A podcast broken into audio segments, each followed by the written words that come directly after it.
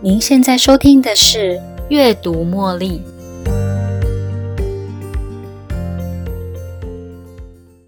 欢迎收听《阅读茉莉》。关于婚姻啊，据说在这里头的一些人等不及的想逃，而尚未进入这段关系的一部分人呢，却又拼命的想往这里面跳。我一直很好奇别人的婚姻关系，也好奇大家对婚姻的看法。想问问未婚的朋友，是什么原因才能说服你走入婚姻呢？也想问问已婚的朋友，你是如何经营自己的婚姻呢？你是否将婚姻经营的有声有色呢？你曾经对婚姻产生动摇吗？是什么原因让你信心动摇呢？是什么原因让你更加坚定这段关系呢？我们今天针对《如果人生有地图》这本书，以婚姻关系作为主题切入点，思考以上的问题。对未来的你，或是现任的长者，对于婚姻，我们该用什么样的态度来与你的伴侣一同分享我们的每一天呢？我从书中发掘到许多惊奇，在接下来的节目跟你做分享。在进入主题之前，先为大家做个前情提要。这本书的作者，他是美国康奈尔大学人类发展学教授卡尔皮勒摩博士 （Carl P. Emmer）。这本书是由一千多位美国长者提供的人生智慧分享，将这六大主题分别用五个基本原则集结成三十个人生课题。我们将受益于这一千多位的人生专家走过的生命轨迹，带我们找到更好的自己。如果你想要了解有关于这本书的介绍，请参照阅读茉莉音频的第十一集，你随时都可以再回到我们的音频做回顾哦。选择和你的核心价值观相似的伴侣，共同的核心价值观才能够提升婚姻品质的稳定度。这里指的核心价值观包括政治立场、宗教、金钱观、人生观、子女教养方式、生活习惯、家庭蓝图。还有对婚姻的信念等等，选择的伴侣如果可以跟自己的核心价值观相近的话，这也是防止未来婚姻生活中会经常吵架的最好预防措施。打个比方来说，如果你倾向让孩子在上国小之后才可以开始提供平板或其他三 C 让他接触，但是呢，你的伴侣却认为。还有小小孩随时都可以拿去玩任何的游戏，理由可能是觉得孩子在玩平板的时候比较不容易哭闹讨抱抱，而他也觉得玩平板没什么不好的，只当你是在庸人自扰。这个时候呢，如果你们双方没有任何一方愿意让步或坐下来沟通。寻找折中方案，这样持续下去，你们的婚姻跟亲子关系一定会因为双方的教养观点不同，在这长时间的怨怼跟拉锯之下，造成一个很长时间的伤害。追溯事件的成因，其实也只是一个很小的事情。所以，如果你跟你的核心价值观不太一样的伴侣一起，你们的立场或许会天差地远。组成这样的家庭，那你就必须要有面对未来在婚姻中需要用很复杂的思维来处理挑战生活的大小事。与核心价值观相似的两个人一起探索新世界的时候，可以互相讨论、互相陪伴，也可以花更多的时间找到人生乐趣。如果经常性的跟对方不和，大半辈子活在这样的争吵中，光是处理吵架，一直沟通。就够我们忙的了，怎么会有时间去寻找新事物的喜悦与乐趣呢？在这里有一个问题：如果我刚好选到一个跟自己核心价值观不太一样的伴侣，那我可以试着改变对方啊，让他跟我的信念一致，不是吗？专家给的建议是：忘了吧，我们只能改变自己，妄想要能够成功的改变对方。除非你自己也能为对方做出改变，你的伴侣已经用这样的观点活了好几年，你认为他可以因为你的婚约而放弃他一直觉得方便的观念还有生活习惯吗？反过来问，你愿意因为这一纸婚约而放弃了你过去一直以来的信念与生活方式吗？所以，对于尚未有伴侣的人，在这里的建议是：选择伴侣前，先清点自己重视什么，相信什么，你的信念是什么，你的价值观是什么。了解自己多一点，才能选择与自己核心价值观相似度比较高的伴侣。对于已经有了伴侣，但是结婚后才知道，哦，原来对方与自己的价值观不怎么相同的朋友。在这里的建议是啊，改变自己吧，用智慧解决问题。如果沟通无效，试着改变自己其他做法，退一步，成为第一个试出善意的人。相信你的伴侣也会看得到你的挣扎跟努力哦。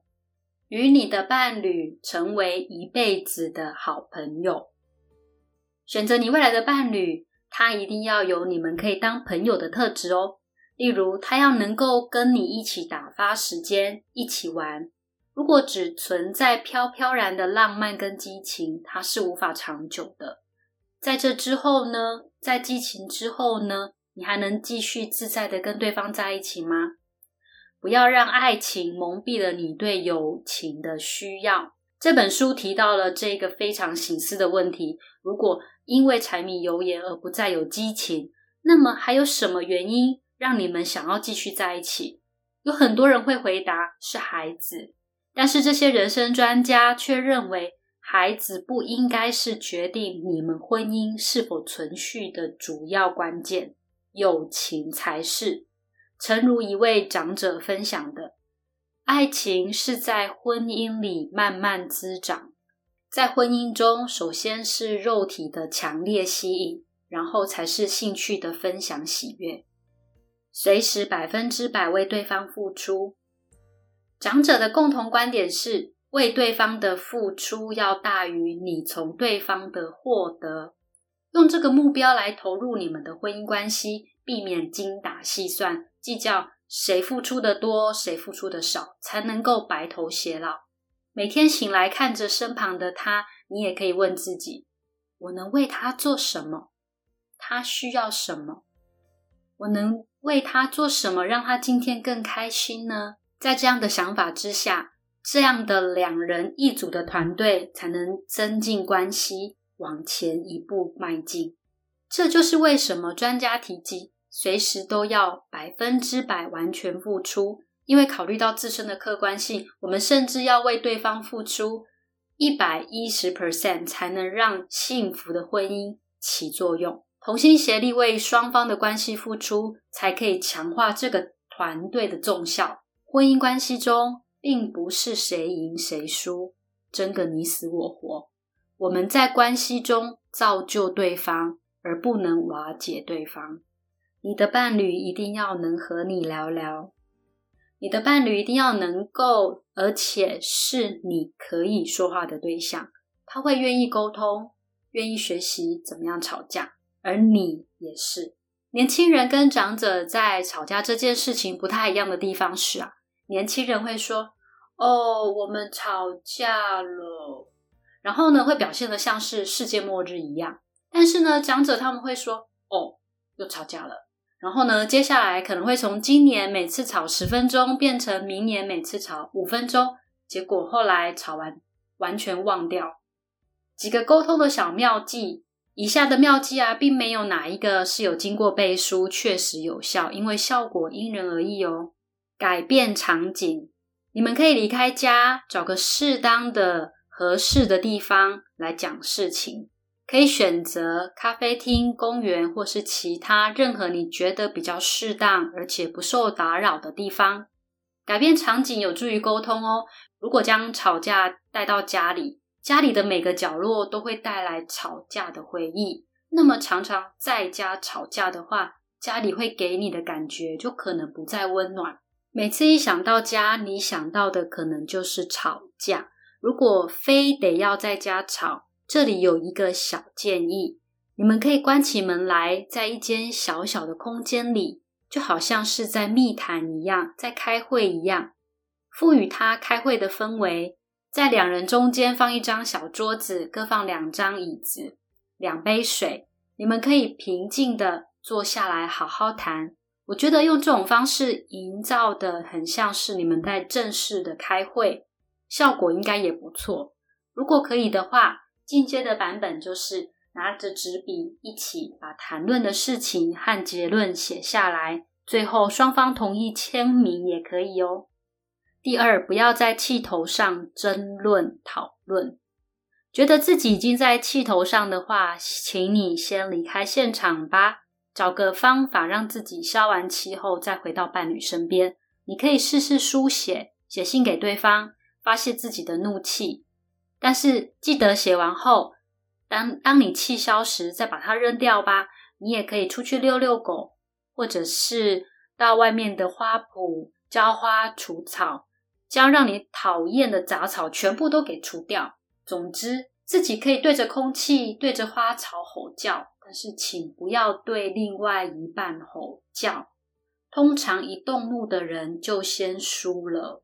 第三是停止挑衅，挑衅会带来失控，恶意的挑起争端，会导致没有办法抹灭的伤痛。我们都知道，单方的挑衅很容易会带来另外一方的反击。双方的反击也单纯的只为了让自己扳回一城而已，让双方的沟通完全没有帮助，反而火上加油。会挑衅的人也是出于自己心里面过不去的坎，怀着怨怼跟怒气，冷言冷语的目的是在激怒对方，而对方也单纯的不加思索，用最直觉的反应报复亏欠他的人，想要马上看着对方。那个对不起自己的人现在的下场，才能够消除自己的心头之恨。但是没想到的是，在柴火上再添加油之后，会有像核子弹毁灭性的爆炸，会将整个事件的残局不可收拾。而爆炸的杀伤力，同时也会回击给自己。像这种情绪化的人身攻击，是因为将自己置入了愤怒还有受害者模式。如同我们在第一集里面提到的七大升级软体改变负面情绪模式里的分享，当你感到愤怒或委屈的时候，你可以去站在对方的角度看待这个问题。记得先把自己的想法忘掉，然后才能很中立的去看清楚对方的观点。同一件事，你可以拉长时间线，想想十年后的你。在讨论同一个议题上，你的看法会跟现在一样吗？看清楚对方的行为背后的正向动机，再来找具体的解决方案。我们不应该认为自己的伴侣对你会有任何的恶意动机。如果你真的这么以为，那么以婚姻关系来讨论你们之间的争吵，一点意义都没有。你或许会问，为什么不能用报复的方式让对方知道自己的痛？这样他就不会用这种方式来对待自己啦。但是这里要提醒的是，如果你都能够试着做以上的正向练习，你不仅正在超越自己，而且在婚姻关系中，你的善意跟努力为的不就是要成就美满的婚姻吗？相信你的伴侣也将会跟你一同为你们的关系而努力的。在这段关系里，看见自己的价值，随时保持觉察。觉察才会带来选择，你才能够从中选择一个对双方都好的方式来做回应。想要回顾更多改变负面情绪模式的步骤吗？你可以点选阅读茉莉第一集的节目音档来做更深入的了解。第四是用心倾听，让对方能够畅所欲言。在这个时候啊，你必须要做的是保持沉默。将自己安静下来，才能够证明他说的话你都有在听，你对他的尊重。这样的态度呢，也会因为你的倾听而让事情峰回路转哦。可能你们要吵的那件事根本就没那么重要了。当你愿意停下来倾听的时候，此时此刻自己的脑袋瓜也才能专注思考，也才会有意识的自动放下许多自认为不重要的事情。婚姻是一纸终身承诺，婚姻并不是一张证书挂在墙上供人欣赏，它更不是用道德来强制，它是心灵上的一纸重要信约。它是牢不可破的终身承诺。不过在这里也请注意，终身承诺的婚姻也有条件上的限制，原则是身心受创，对方一再的出轨，或是这辈子无法解决的激烈冲突，这些一概都不适用于守住这样的关系。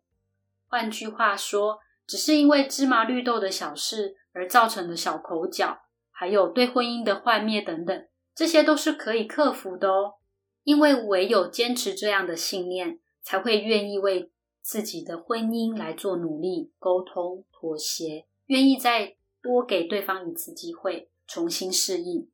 身在这段关系的低潮中，我们一定会躲在暗处，擦拭着眼泪，觉得真的不值得。但是你对婚姻的承诺，在这小口角之后。若是双方愿意再多做调整，最终都还是值得的哦。你们可以度过美好的时光，也可以经历难熬的时刻，这全部都会成为生命的一部分。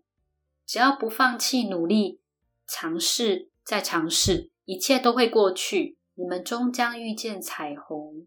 别将怒气带上床。当天呐，再怎么跟对方敌对、争吵、不满，请你记得底线是。在那天结束前，我们都必须要将这一切结束，因为一天的结束就是敌对的结束。感受到当天即将结束的潜在压力，你或许会想要去找出解决之道，坐下来和解。对这段关系的承诺，应该胜过最后一句挖苦或强辩的需求，因为一天的结束也可能是人生的终点。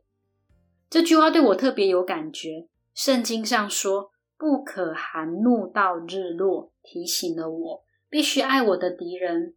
在一天的结束前，要放下全部的武器，保持警觉，不要让撒旦有机可乘。因为撒旦活在黑暗中，如果你没有办法放下，比较大的可能是你会辗转难眠，东想西想，沦为被撒旦利用控制的奴隶，得不到自由。当我能够试着和解。在夜晚来临前放下，不再发怒，好好入睡。明天我就会迎来新的一天。感谢上帝再多给我新的一天，感谢身边还有一个愿意守着婚姻承诺的另一半。通往美好婚姻的路径，我整理了这六点，我们再来回顾一下。第一，选择和你核心价值观相似的伴侣；第二，与你的伴侣成为一辈子的好朋友；第三。随时百分之百为对方付出。第四，他一定要能够跟你聊聊哦。第五，婚姻它是一纸终身承诺。第六，不要将怒气带上床。读完婚姻地图这个章节，带给我的疑问是：在我们这一代啊，比任何一位长者离婚率还要高，也比他们。还能够享受到个人主义跟女权意识抬头的时代，在我们这个年代出生的孩子中，有将近一半的孩子是处于离婚父母的关系中长大的，而这些孩子，他们对婚姻的看法一定跟这些人生专家的经验大不相同。在一个父母亲没有提供健全婚姻关系下的孩子长大后，他们对婚姻会抱持什么样的态度呢？没有健全婚姻。作为参考的孩子，似乎有大多数的人各自浮浮沉沉。那在他年老的时候，回首这一段婚姻路，他们会想要给下一代什么样的提醒呢？我无法去理解与评论上一代婚姻的经营，更没有办法去细数这些烙印在我们身上的伤。不过，现在我可以做的是。推荐这本书给想要从婚姻关系中找到自己、找到合适的伴侣，然后守着你幸福婚姻一辈子的人。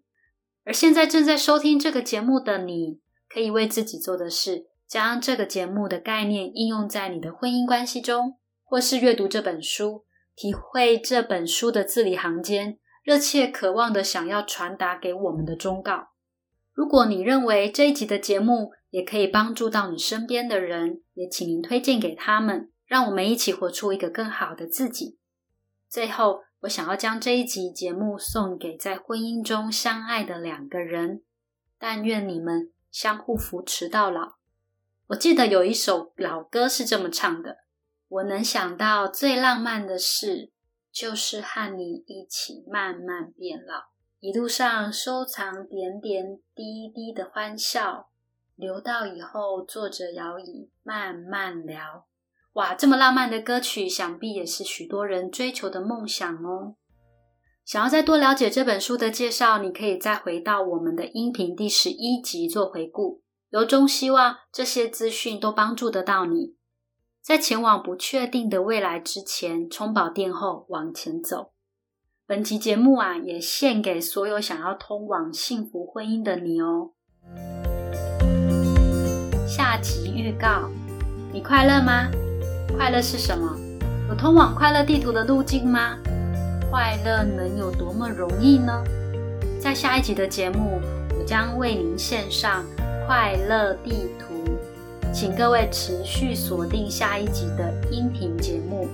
每周一是阅读茉莉的首播。